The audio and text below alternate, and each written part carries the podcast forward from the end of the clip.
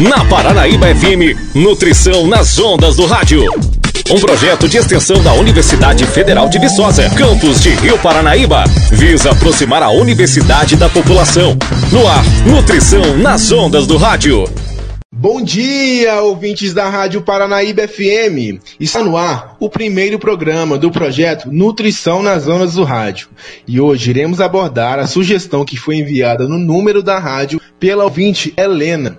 Ela nos enviou a seguinte pergunta: O diabético, ele pode consumir batatas? Então, começando por uma definição da doença, o diabetes é uma doença crônica. Isso quer dizer que ela não tem cura. E ela ocorre quando, por algum motivo, a glicose, que é o açúcar no sangue, está em níveis elevados. E existe um hormônio que é responsável por diminuir esse açúcar no sangue. É necessário que algumas situações sejam mantidas por um longo tempo. Quais são elas?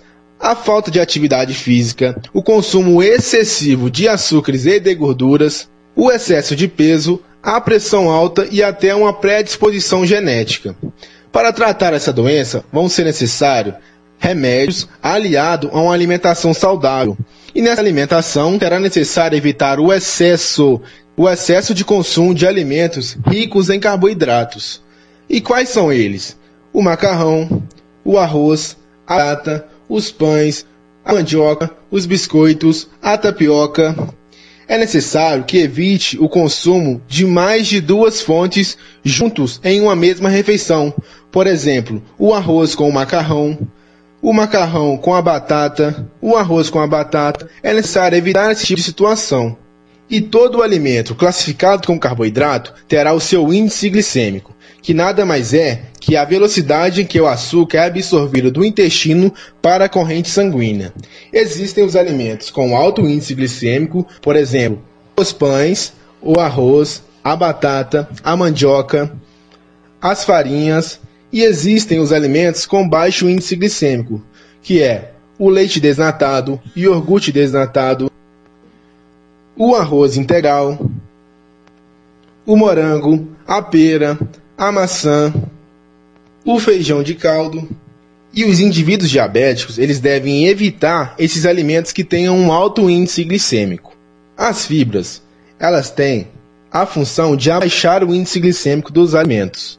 As fontes de fibras são, por exemplo, a aveia, a semente de linhaça e a semente de chia. Sobre a batata, que é a dúvida da Helena, ela tem um elevado índice glicêmico, portanto, deve-se evitar o consumo excessivo desse alimento e evitar também frituras dela e evitar também o consumo junto a outra fonte de carboidrato, como foi mencionado anteriormente.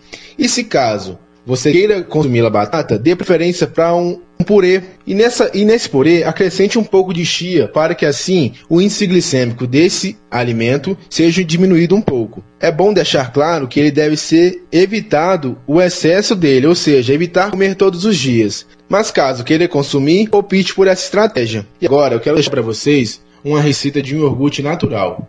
Vocês irão precisar de dois ingredientes que é um pote de iogurte natural e um litro de leite desnatado. Vocês irão precisar de dois ingredientes, que é um pote de iogurte natural desnatado e um litro de leite desnatado. E o modo de preparo é simples. Primeiramente, você vai retirar o iogurte da geladeira e colocar em um local para que, para que ele atinja a temperatura ambiente. E enquanto isso, coloque o leite para ferver e vai mexendo de vez em quando. Quando o leite estiver fervido, Deixe-o esfriar até que ele atinja a temperatura ambiente. E para você verificar que ele está na temperatura ideal, você, com os dedos higienizados e limpos, coloque dentro do recipiente do leite. E se você conseguir manter o dedo lá por 10 segundos, quer dizer que está na temperatura ideal para a próxima etapa. Você vai adicionar o iogurte dentro do leite em uma vasilha que tenha tampa e vai misturar bem. E depois tampe essa vasilha e coloque dentro de uma bolsa térmica ou até dentro do forno do fogão e vai deixar lá por 12 horas. Quando passar esse tempo, você vai mexer de novo, dar uma misturada e vai levar na geladeira por mais 12 horas. E depois disso, ele vai estar tá pronto para o consumo. É recomendar que você consuma esse iogurte junto com uma fruta e até uma fonte de fibra. Por exemplo, o iogurte, uma fruta e a aveia. E assim vai te dar saciedade, vai melhorar seu trânsito intestinal e até abaixar o índice glicêmico desta refeição. Muito obrigado pela atenção. Conto com vocês na próxima sexta-feira às 11 horas e mandem suas sugestões ou suas dúvidas para o número da rádio. Abraço, galera. Bom dia. Você ouviu na Paraíba FM Nutrição nas ondas do rádio.